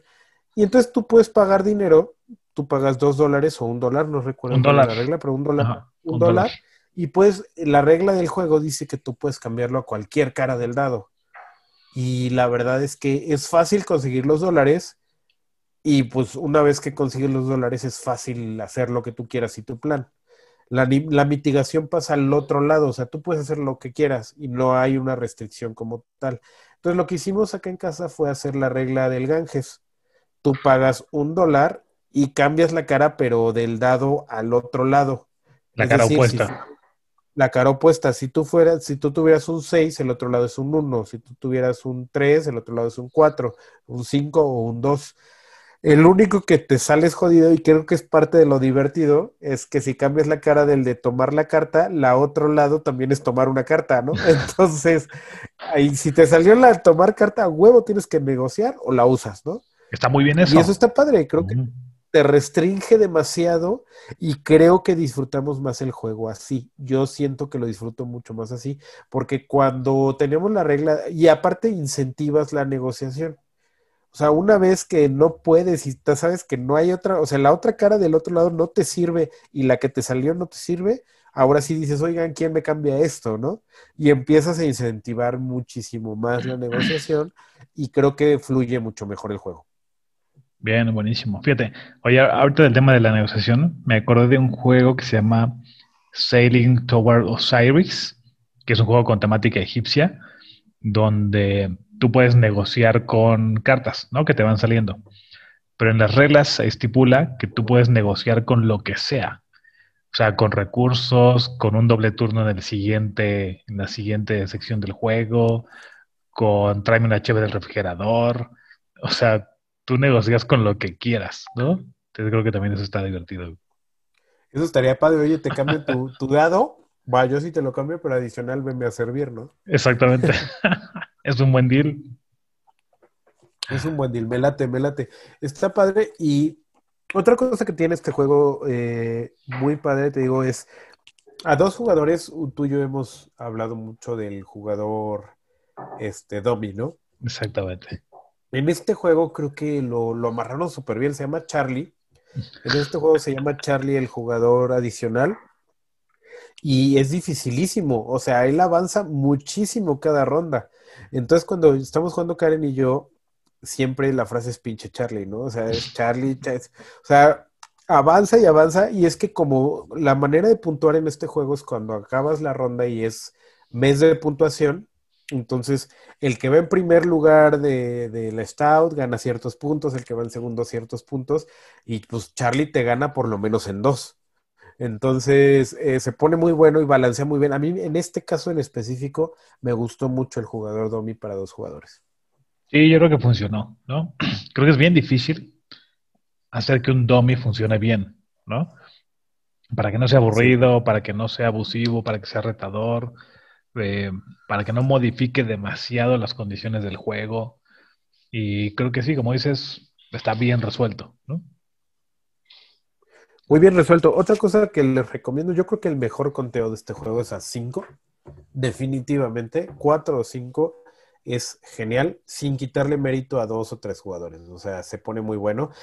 Pero el, hecho de ver todos los vasitos que ya te alcanzaron en una y tú tenías el plan de avanzar en otra para no quedar en último lugar y, y o sea, realmente toda esa mecánica de, de que vas avanzando, pero cuando son cinco jugadores es un tema completamente diferente. La estrategia cambia cada ronda. O sea, no puedes seguir una estrategia lineal porque todo el mundo va avanzando en diferentes. Son cuatro cervezas diferentes, entonces con cinco personas, el hecho de que con cuatro todavía se puede dar que cada uno se vaya uno en específico a la cabeza, pero con cinco eso ya no se puede. Entonces empieza a ser una bola de nieve de que acá y allá, padrísimo. O sea, yo es, es creo que el conteo que más me ha gustado para Homebrewers, cinco personas. Sí, creo que, creo que con dos es, o sea, tienes mucha flexibilidad, ¿no? O sea, es muy fácil adaptarte, reajustar, eh, pero como dices, con, nunca lo he jugado ni con cuatro ni con cinco, ahí sí debe de ser de, de decisiones mucho más cruciales, importantes, difíciles. Sí, porque luego hacen cosas que de verdad no esperas, ¿no? No esperas del jugador tres y, y hay que hacer ajustes eh, todo el tiempo, todo el tiempo, todo el tiempo. Y, y de verdad, ¿eh? O sea, en este sí la suerte pesa, pero no te mata. Nunca te mata la suerte en este juego. Y entonces eso, eso lo hace un juego muy competitivo a todos los niveles, a dos, a tres, a cuatro a cinco jugadores. Es un muy competitivo. Realmente es difícil saber quién va a ganar. ¿Por qué? Porque pues tienes premios de último momento, tienes, o sea, muchas cosas. Ah, y la mecánica esta general que, evita, la mecánica que te frena completamente de ponerle atención solo a una, dos o a tres cervezas y no a las cuatro, es, hay un premio todos los años, digo, en todos los juegos, porque también son variables, los, los premios de Oktoberfest van variando, pero hay uno que es estático y te dice que te da dos puntos por cada línea que avanzaste de tu cerveza más baja. Y eso puede ser el decisivo. Eso es un catch-up mechanic. Decir, oye, no puedes dejarle en cero porque dos puntos por cero es cero, ¿no? Entonces no tienes que dejar de ponerlo. O sea, eso te ayuda a decir, no voy, o sea, la, la cerveza más baja tengo que subirla. O sea, tengo que, porque cuando llegue, si por lo menos va en el número tres, me voy a llevar seis puntos. Claro. Pero si, si dejo la más baja en el cero, ahí me pueden dar la vuelta porque todos pueden tener por lo menos uno, dos o tres puntos y yo no. Entonces, esa, esa mecánica se me hizo genial en el juego de, de cierre para cierre y para que no te enfoques solamente en una cerveza. Oye, ¿por qué crees que no hizo tanto ruido este juego? Está raro, Pues ¿no? yo creo que primero, porque no viene de una marca que sea muy, muy conocida, que es Greater Than Games. O sea, no es una marca, no sé, Pegasus, güey, o Stone Meyer, o... Dos, eh, el mundo de los juegos de mesa en general, yo creo que en Estados Unidos eh, es más ñoño, por así decirlo, ¿eh? es una palabra. O sea, no es un, no son personas, ellos sí se, de verdad, la mayoría se reúne y es un cafecito y no sé qué. Aquí en México sí se presta más para tráete una botellita, tráete tus chelas, tráete todo esto. Creo que el, el mercado es más bajo en Estados Unidos, en el mundo de los juegos, ¿eh? No te digo, yo creo que toman un buen de cerveza, pero creo que los que juegan juegos de mesa, hubo mucha polémica incluso con el viticulture, ¿no? O sea, porque era de vinos y bla, bla, bla, y no sé qué. Entonces, y dos, porque los, los creadores tampoco suenan tanto, ¿no? Los dos creadores no pegaron, pero no, No, sé, o sea, no sé si en ese momento habrá, habrá salido algún otro juego que hizo boom y los opacó, no sé qué haya sido, pero yo creo que es un juego merecedor de todo el hype en su momento cuando salió. Yo creo que era súper válido que tuviera hype y todo. Es un juego extremadamente bien hecho. Pero yo creo que además, bueno, de lo que como leído y también visto en, pues, en todos estos canales de, juegos de mesa, creo que cuando va a salir un juego de mesa, o sea, esa primer semana donde ya sale al público es crucial. O sea, si no tiene el punch, si no tiene eh, un Rado, un Man vs. Meeple, un Dice Tower que lo respalde, va a ser dificilísimo que, que jale bien. Igual y fueron mal asesorados en ese aspecto de, de que pues no se quisieron como apoyar. Hicieron review los de Members of People de este, pero, pero realmente el review que yo vi, por ejemplo, de Dice Tower y los que vi ya de, de Shut Up and Sit Down y, y todos ellos, ya fue después del release, Ya fue no fue como, no fue como en la semana del release, ¿no? Como mencionas. Sí, realmente, o sea, todos estos reviews tienen que ser antes del release o si no, no sirve. Claro.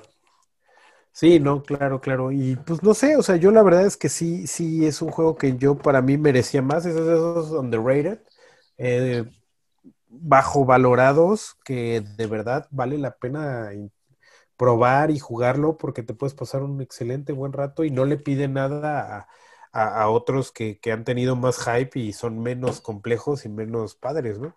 Oye, ya tiene una expansión, ¿no? Sí, de hecho, por ahí me acaba de llegar. Es una Ah, ¿ya mini expansión. Sí, mira, por aquí atrás se llama Getting Equipped. Eh, le haces unos, hay unos alambiques especiales que pones hacia abajo y de entrada todo el mundo tiene uno y cada vez que haces una cerveza te va a dar un premio de algo, una cerveza en específico y es random. Te toca random que sea la Stout, que sea la Ale o no sé qué.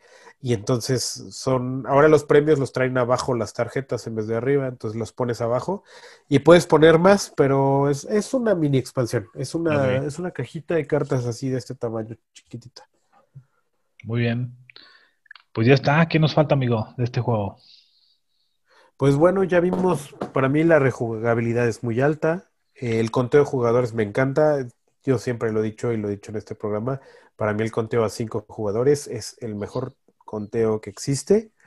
Eh, tiene un modo solitario, tiene... No, no es cierto, no tiene modo solitario. El modo a dos con el Domi es excelente. El look, el arte lo califico súper bien. Este, los componentes están increíbles. El tamaño de la caja a mí me gusta mucho. Este tamaño de caja, que es el tamaño de Raiders De- of the North De Architects, ¿no? Ajá. De Architects, para mí esta caja me gusta muchísimo porque te ahorra un buen de espacio y no trae ni un gramo de aire. Este, ¿qué más nos falta, amigo? Rejugabilidad, Pues ya ya está. la dijimos. Ya solo Creo falta que le, está. falta que le des un número. Ponle número, ahora tú Sí, te gané, te gané, te gané, te, eché la Está bolita, bien, amigo. está bien, está bien. Fue legal. Yo, le doy- yo este juego sí le doy un sólido 8.6, me gusta mucho.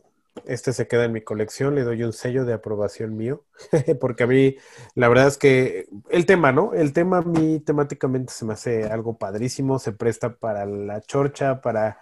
Me gusta que los juegos tengan negociación, me gusta que los juegos eh, tengan una buena arte, asime- la simetría es muy balanceada, a diferencia de otros, eso me faltó decirlo. O sea, si, juegas con los poderes asimétricos, tampoco no hay nadie que digas, ay, si escoges a ese vas a ganar, ¿no? Y pues sí, lo, lo recomiendo ampliamente. Yo le doy 8.6, amigo. ¿Tú cómo, le, cómo lo calificas? Excelente. Yo voy por un- un 8.2. Eh, me parece un súper juego. Como tú dices, eh, que pasó por debajo del radar. Yo creo que es eh, mucho mejor que otros que han tenido más reconocimiento o más publicidad. Eh, yo creo que de quizá de lo que he jugado es de los temáticamente más potentes. Entonces, eh, 8.2. Muy buen juego. Perfecto. Muy bien, pues ahí están las recomendaciones del día de hoy, de esta semana, de nuestro capítulo número 10, Homebrewers. Véanlo. Yo creo que merece más amor, esos son esos juegos que merecen más amor. Este, chequenlo y de hecho está a buen precio. En, normalmente anda entre los 800 y 1000 pesos en Amazon. Este, si lo agarran abajo de eso, cómprenlo, porque vale cada centavo. Oye, y sabes, último comentario. Yo creo que ya a estas alturas, todos los juegos deberían traer unos buen, o sea, un buen inserto, ¿no? Inserts. Eh, yo creo que eso les falló también. O sea, una, Ah, sí, es cierto, el es- inserto. es una caja de zapatos, ¿no? Donde Sí. pues, bolsas Ziplocs, mete todo. Yo creo que ya ahorita, para el nivel de competencia, de calidad que manejan, ya debería ser un requisito el tener un- unos insertos de plástico bien hechos, ¿no? Y creo que ahí también les falló. Sí, ahí les falló. Yo creo que por la cantidad de componentes, ¿no? Porque ¿cómo es un inserto para todo? Pues Yo creo que que tuviera, hubieran tenido que hacer la caja más grande. Yo digo por la cantidad de componentes que tiene. O sea, el, el, o sea, desde el token de primer juego. Ah, que una anécdota también. Cuando hicieron el, eh, el prototipo del Homebrewers, el token de primer lugar era un vaso chelero de esos, eh, de esos que tiene una bola hasta arriba. O sea, está recto y bola hasta arriba.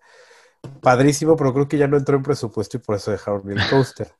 Hubiera estado genial que lo dejaran, porque si tú ves, de hecho, creo que lo sacan, ay, no me acuerdo quién, pero hay un tutorial de, para, el, para el juego de Homes and Brewers y sacan ese token de primer lugar, está súper genial, se hubieran quedado con ese, pero bueno, ya se quedaron con este. Fíjate, yo ahorita me acordé de- del Ethnos y el Coimbra, que son juegos con muchísimos componentes y con unos inserts padricísimos.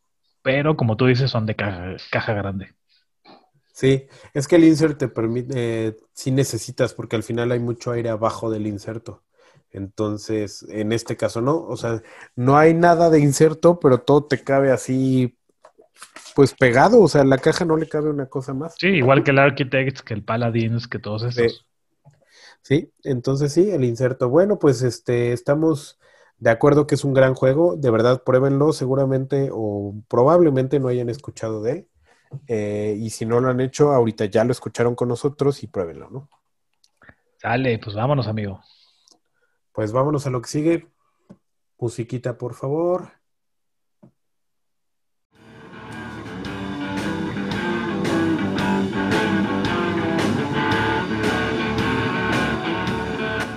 Ahora, Mo va más allá de los juegos.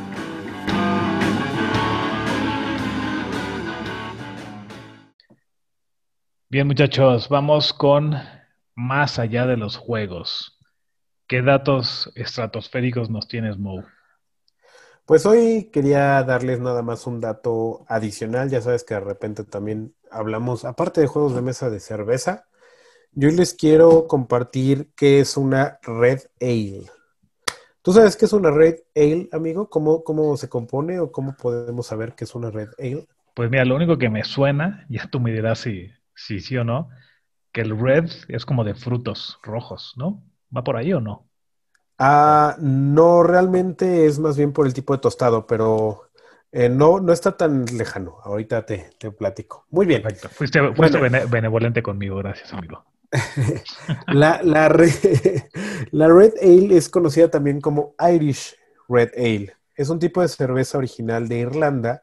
Su ligero color rojo es debido al tostado de la cebada, además de la malta. Las cervezas normalmente son de baja graduación, 3.5, 4, y aunque se elaboran versiones más potentes para la exportación, eh, no, no suele ser. O sea, el típico es 3.5, 4, 4.5, ¿no?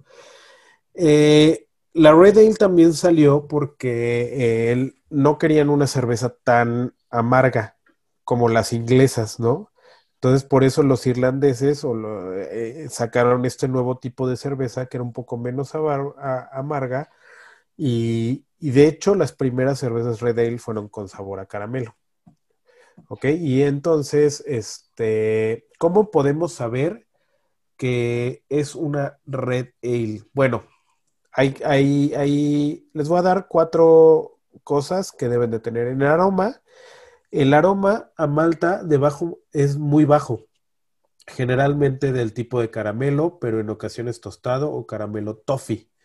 Puede tener un ligero carácter mantecoso, aunque no, no es requerido. El aroma del lúpulo es nulo o bajo y usualmente no está presente. Y es muy limpio el, el aroma. Ahora tenemos la otra categoría que es la apariencia. La apariencia siempre va a ser o debe de ser color ámbar a cobre rojizo. La mayoría de los eh, ejemplos lo tiene un maíz, eh, viene del maíz que es rojo, ¿no? Es cristalina, baja en espuma y de color blancuzco a canela. En sabores, para el sabor tiene sabores moderados a malta, caramelo, dulce y ocasionalmente con manteca tostada o caramelo toffee. Oye, ya La se me antojó, güey. Son muy buenas, ¿eh? Ahí tengo, ahí tengo una en el refri, pero ya hablaré de ella. Sí, es, es, es, es- y ¿sabes qué? Es un tipo de cerveza que no hay tanto. O sea, si tú la buscas, yo estuve buscando precisamente para hoy, nada más que quise eh, la Mexican Pale Ale, pero la Red Ale tiene unos, un- unos, ah, pues hacen una en Hércules, amigo. Una Red Ale. Deberíamos, deberíamos ir a, a que la pruebes. Está- Te juro está que estabas diciendo eso y así, mi- quiero probar eso. ¿Dó- ¿Dónde está? hay una, hay una de los Bueno, de Hobgoblin que me parece que es una Red Ale. Si no, o una Ruby. Híjole, no me acuerdo, pero me pareció algo como lo que tú decías.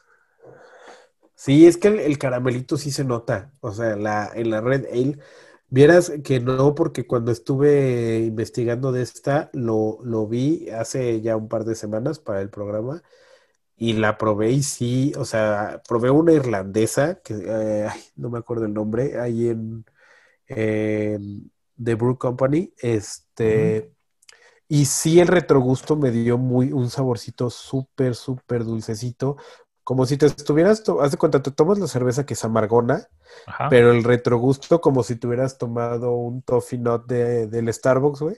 Ok. O un toffee, o sea, súper dulce, o sea, no sé cómo le hacen para hacer eso, pero es muy rico, ¿no? Muy rica la, la, la sensación. Y pues es una cerveza media y normalmente 3.5, 4.5, o sea, es, es más Bien. o menos eso. Distingan así, es roja, ustedes pongan lo que es el color ámbar, ese es el color eh, estándar que debe tener una red ale y viene de Irlanda. Es todo lo que tienen que saber. No me suena a algo que sea como muy común en México, ¿no? No, no, no es lo que te digo, no, no se hace tanto.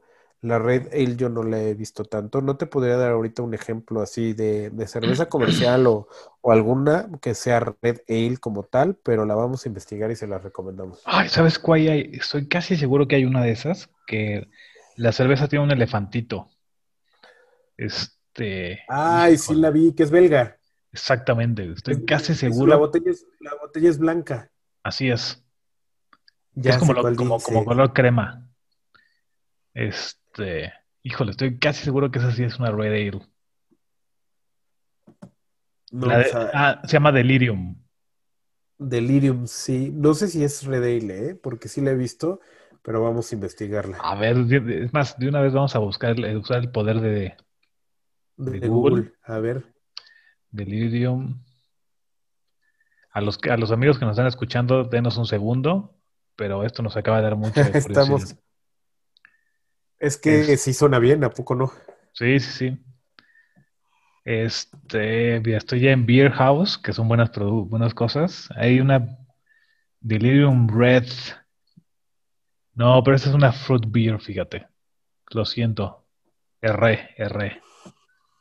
Es una Fruit Mira, Beer. en la, en la cate- la te- categoría internacional de este, cervezas, que te acuerdas que te... eh, bueno, es una página que se llama Rate Beer, Ajá. donde la gente internacionalmente vota por las mejores cervezas del mundo. En la categoría de Red, Red Ale, las mejores cuatro cervezas son Main Beer Soul de Irlanda, Alesmith Evil Dead Red de Inglaterra, Three Floyds Amber Smash Face de Irlanda también y Main Beer Red Wheelbarrow. No he, no probado también. ninguna, mano. Ya sé, es que estas son las mejores, quién sabe, yo Sí. creo que incluso han de ser bastante costosillas, ¿no? Sí, aquí, no, no creo que aquí lleguen. No, no creo que lleguen y si llegan, todavía más costosas de lo costosas que ya son allá, ¿no? Oye, ¿cuál ha sido la cheve más cara que has, que has ingerido, amigo? Ay, es una buena pregunta, amigo. La verdad es que no lo sé. No es. Probé una irlandesa también hace no mucho que que, que tiene un trébol que nos costó como 190 pesos la cheve. Ok. Este, me la regalaron, de hecho yo no la compré, pero me la regalaron y la probamos. Era una double, double porter, se llama, eh, bueno, así la categorizaban, double porter, que se llamaba Four, Four Leaves Club o algo así, que es eh, trébol de cuatro hojas, eh, verde, una, una etiqueta verde irlandesa, más o menos 190 pesos. Bien. Esa es la que yo, ¿y tú?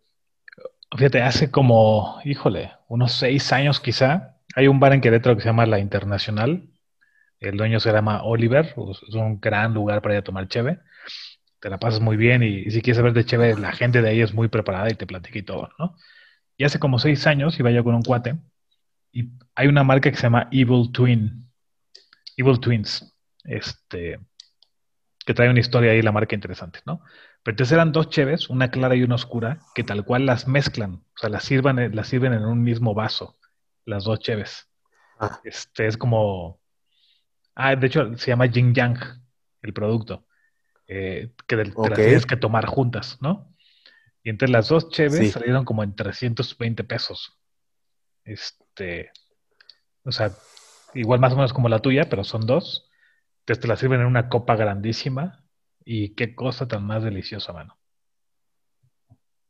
Ah, pues para anotarla, anótenla. ¿Cómo se llama? Se llama Yin Yang y la marca es Evil Twin. Jing Yang. No sé si todavía exista, ¿eh? Porque Pues bueno, como- ya es como cerveza medio como gourmet, Jedi, no sé cómo se diga, que hacen una receta, dura quizá un año o dos, se la acaban y ya, la matan, ¿no? Y sacan algo nuevo.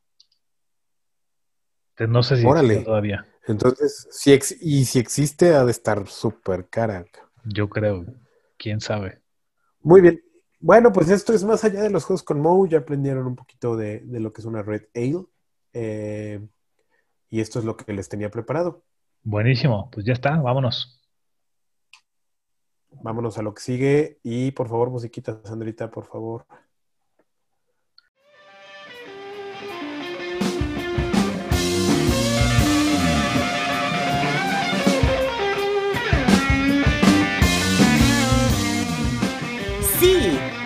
Alguien que nos escucha. Contesten, chicos.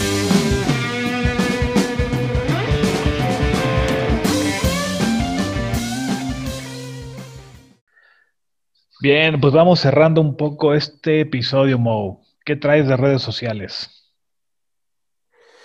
Bueno, en Facebook tuvimos algunas, este, bastantes comentarios. Eh, publicamos por ahí la Calavera Imperial Stout en, eh, en Facebook. Nos comenta Daniel Manso, muy recomendada esa Imperial Stout y la casa cervecera tiene muy buenas cheves. Más su corazón negro, mi top uno sin duda. Órale, qué perro, Este, bien. y dice, dice, dice que, dice que tienes buen gusto porque le, le- le puse por ahí que era una de tus favoritas porque nos dijiste ahí en el capítulo. Y dice que tiene buen gusto el chavo. Dile gracias por lo de chavo. Muchas gracias, sí, sí, se agradece, se agradece. Ya traigo mis ese es un- 39, güey, entonces se agradece. También publicamos que este Will Wheaton está de regreso en el mundo de los juegos de mesa. Es el embajador oficial de Games Bicycle y está promocionando mucho ahorita de el juego de mesa Tattoo Stories. ¿Ok? Y iba a regresar. No he visto el programa. Está, lo tenía anotado, pero pues salí y todo. El 14 de noviembre se estrenó eh, el programa. No sé si tú alguna vez viste Tabletop con Will, Will Wheaton. Me encantaba ese juego y para mí yo creo que en esa época él era un poco como el Rey Midas. O sea, el juego que, del cual hablaba se vendía como oro, mano. Por No sé si- supuesto. o sea, No sé si traigan por eso yo tengo ahorita. Champions. Claro, por eso yo tengo Champions of Midgard, por eso tengo un montón de juegos que tengo, fue por tabletop. Sí, fíjate, gracias a él, yo compré Mysterium. O sea, disfruté tanto Ah, ese programa que dije, tengo que tener ese juego. Sí, a mí me pasó, a mí me pasó de hecho con varios. Champions of Midgard fue uno de ellos. Takenoko fue otro. O sea, yo creo que varios de los que. Ah, pues ¿sabes cuál? El más reciente, Sheriff de Nottingham. Ese capítulo Ah, con claro. Fue de lo más gracioso y buenísimo que hay. Por El supuesto. 12 Days of Christmas también lo tengo por él. O sea, fue, era un gran programa. Entonces publicamos esto y nos comentaron en, en Facebook, Diego Fresán, que regrese Tabletop, Tabletop con Will Wheaton. Era genial ese programa. Como conductor, muy bueno. Esperemos que trae en estos episodios, nos dice Diego. Mira, qué Y padrísimo. Adri Towers nos dice, ¿se puede ser más geek? ya le puse ahí que no. Claro. Bueno, pues también de Facebook eh, puse ahí lo de la cerveza Minerva, que también trae una nueva edición especial de cerveza navideña. ¿Ves que te lo mandé? Ajá. Ya viene. ¿Qué opinas de esa nueva cerveza, eh? Oye, tú que aquí te, te- a ti que te gustan las encuestas, pon la encuesta de Jar Jar Binks, mano. Mm, la voy a poner. Arma de una encuesta. Pero te digo, ¿qué, qué opinas de esa cerveza nueva mi- Ah, perdón. ¿de Minerva? cuál? ¿Minerva cuál? Ah, la de Navidad. De la cerveza Minerva, la, la navideña. Fíjate, tú me comentaste, me, me mandaste el post y como a las tres horas mi esposa me dijo, oye, ¿ya viste esta Minerva? No la he probado, pero creo que es un must del 2020, ¿no? O sea, es de las pocas cosas buenas que nos va a traer este pinche 2020, güey. Correcto, completamente de acuerdo. Y bueno, con este post nos comentó Daniel Manso, el arte chocolate, porque esta cerveza pues trae notas de chocolate. Eh, oye, una de las publicaciones más comentadas, puse las fotos del juego que recomendaste del Ghost Fighting Treasure Hunters. Hunters. Y que se ve genial, que dónde lo compran, cuánto cuesta, cuéntales. Ah, pues el... Ese seguramente lo van a encontrar en, en Amazon. Y la verdad es que yo soy, yo estoy medio casado con Amazon.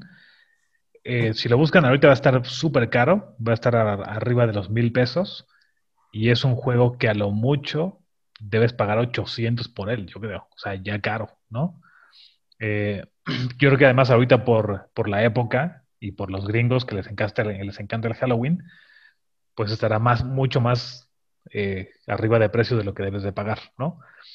Entonces, en Amazon está, hay una expansión ya, que creo que la platicamos en ese episodio, no la he jugado, que viene como el ático de la casa, pero es un juego 100% familiar, súper divertido, eh, pero sí, si, lo, si pagan más de 800 ya está caro.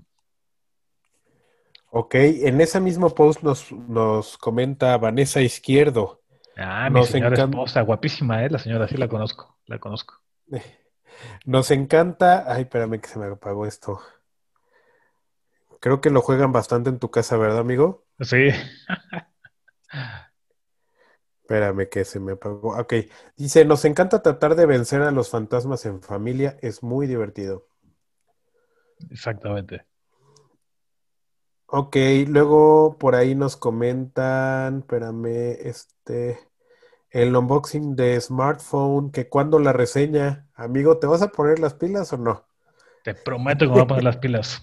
Es que ese es un juegazo, ¿no? Tú te hiciste ver muy rápido, eso me da gusto.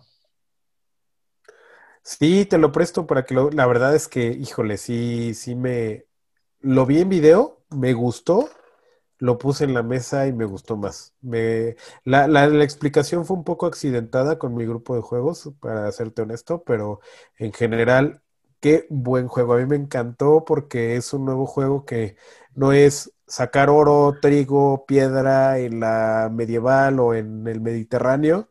Hicieron una mecánica de programación de acciones con- contemporánea y eso me encantó, ¿no? Me encantó de, de ese juego. Pero ya hablaremos de él próximamente. Bien, entonces. Muy bien, entonces también tenemos el, publiqué por ahí de el worker placement que me prestaste, el Colors of Paris. Ay, ¿qué tal, eh? ¿Te gustó? Eh, ahí va, ahí va, apenas le he dado una pasada, todavía no te puedo dar reseña, pero va bien. Eh, y nos comentó Andrés Barba, yo lo tengo y me gusta mucho, es como una fusión de Century y Fresco, luce mucho en mesa y sobre todo si pones los cuadros en caballetes miniatura. Los caballetes están padricísimos. Y es, una, es un gran comentario. Yo creo que también es de los juegos que, así como hoy hablamos de, de homebrewers, creo que con no, o sea, no con tanta intensidad, yo creo que todavía le falta, pero sí es de estos que eh, eh, la temática la agarran bien, la agarran bien. Sí, y espérame porque todavía me mandaron un mensaje, aquí está Miguel Ángel, nos mandó, eh, espérame, nos mandó un mensaje, dice, amigo, este juego es como el Bang o el Avalon, eh, que le recomendemos un juego como Bang o Avalon. ¿Qué le dices? Este, híjole, es que, bueno, Bang, como dijimos hoy, es, es un gran juego. Avalon no lo he jugado. Eh, pues mira, hay uno, híjole. No sé el nombre, yo lo jugué en el Dragón con Cristian, los muchachos del Dragón Negro, que trae esta misma dinámica, pero es un poco medieval. Entonces viene el tema de Merlín, Percival, o sea, vienen como personajes de estos míticos medievales eh, que hacen variar un poco la dinámica, pero no me acuerdo del nombre, prometo investigarlo. Si, si le preguntan a Cristian del Dragón Negro, él me lo enseñó y está padrísimo el juego. Eh, es bueno. Muy bien. Muy bien, pues yo les, yo este, como el Bang y como el Avalon, pues ya hablamos del One Night Ultimate Werewolf. Yo Que, es creo como- que que ese es como el clásico, ¿no? O sea, de ahí Sí. salió todo. el Secret Hitler y el Hail Hydra, ¿no? Vendrían siendo juegos muy, muy parecidos a ese, a ese de, de roles ocultos, ¿no? Sí, que el High Haldra, si te gusta el universo de Marvel, pues ya está, ¿no? No, Ya le, está, busques, claro. no le busques más. Amarradísimo. Es todo lo que traigo ahorita de, de redes en Facebook. ¿Tú traes algo? Buenísimo. No, fíjate, el, eh, con esta Elena de Geek and Pink, le ha metido durísimo al tema de, de nuevos juegos. Chequen por ahí su, su Instagram. Este, ya, y ya también haya revisado varios juegos de los que hemos platicado aquí. Entonces, si quieren como profundizar en lo que hemos cotorreado, échenle un clavado a Geek and Pink. Muy bien. Pues bueno, eso es todo para las redes sociales y entonces pues ya vámonos a la última sección, ¿no, amigo? Perfecto, vámonos. Vámonos.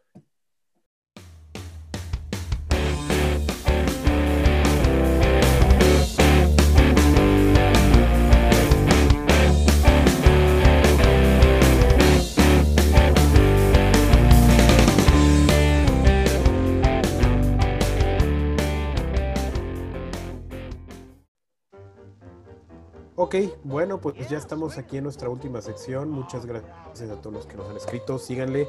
Vamos muy bien. Ya vamos en 245 seguidores en Facebook. No he visto el, el Instagram en vivo. No sé cómo vamos, pero Vamos como en... No, casi vamos a llegar a 200. Pero Ya nunca, saben. oye, nunca vamos a regalar nuestro juego. O sea, ya tenemos con él un mes amarrado en la repisa y nunca lo vamos a, a regalar. mejor te lo voy a comprar. No, no es cierto. Sí, te lo vendo barato, Está- te lo vendo barato. No, está bien. Pues ya tenemos ahí el juego. Eh, denos like en Facebook, en Instagram, en donde estemos. Eh, ya saben nuestras redes sociales. Ahorita se los repetimos, pero hay un juego de por medio. Si llegamos a los 500, empezamos la dinámica con los suscritos y se van a llevar un juego gratis. ¿Qué más quieren? Exactamente. Y ese, a ver si, a ver si motivamos un poco a la gente. Ese juego, eh, se, o sea, eh, C. García, me parece que le pone sello de excelencia en el Dice Tower para juegos de dos jugadores. Miren, y él es re mamucas para Exacto, sí, sí, sí, es súper sangrón. Entonces, pues ahí está, de- denle like. eh, nuestros, nuestros contactos es Beers and Meeples tanto en Instagram como en Facebook. Tenemos el correo electrónico beersandmeeples.gmail.com. Ahí nos pueden escribir, nos pueden escribir en iVoox o en iVoox, como lo pronuncian está correcto. Y mm, personalmente me encuentran a mí como The Orange Meeple en Facebook y en Instagram, o Mo Vázquez también a veces en Facebook. Y aquí a Chabrov como Dado Amarillo, ¿no? En todos lados creo. Correcto, correcto. Y bueno, pues esto fue el episodio número 10. Espero que lo hayan disfrutado de Beers and. Llegamos aquí para quedarnos y vamos a seguir con esto quincenalmente. Recuerden, esto ya es cada quincena. Así es. Perfecto, amigo. Vámonos. Muy bueno, pues este, como siempre les digo, escuchen rock, tomen cerveza y jueguen muchos, muchos juegos de mesa.